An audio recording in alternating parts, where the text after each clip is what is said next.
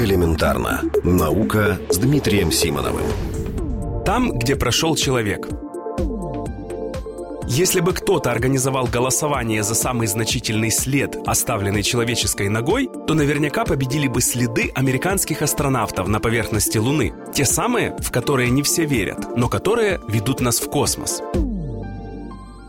Но есть еще одни очень интересные следы, которые показывают, откуда мы пришли. Правда, принадлежат они не человеку. В 70-х годах прошлого века в Танзании были обнаружены следы ног австралопитеков, наших предков.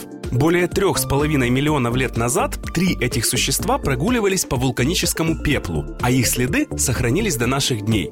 Это, конечно же, очень ценный научный материал, заменить который не могут найденные останки самих австралопитеков. Он, например, помогает лучше понять, как они ходили. А уже в наши дни в том же районе удалось найти новые следы австралопитеков. На этот раз их оставили две особи. Любопытно, что если по размеру следов рассчитать рост этих существ, то окажется, что у всех пяти он заметно отличается. У самого низкого рост приблизительно 1 метр 15 сантиметров, а у самого высокого 1 метр 65 сантиметров. То есть разница в полметра. Вот теперь ученые гадают, либо это разница в росте между самцами и самками, что в принципе возможно, но не совсем укладывается в наши представления об австралопитеках, либо это разница между взрослыми и детьми, что выглядит более правдоподобно. С уверенностью можно сказать то, что между следами австралопитеков и следами на Луне, по выражению известного астронома Карла Сагана, лежит огромный путь, пройденный человечеством.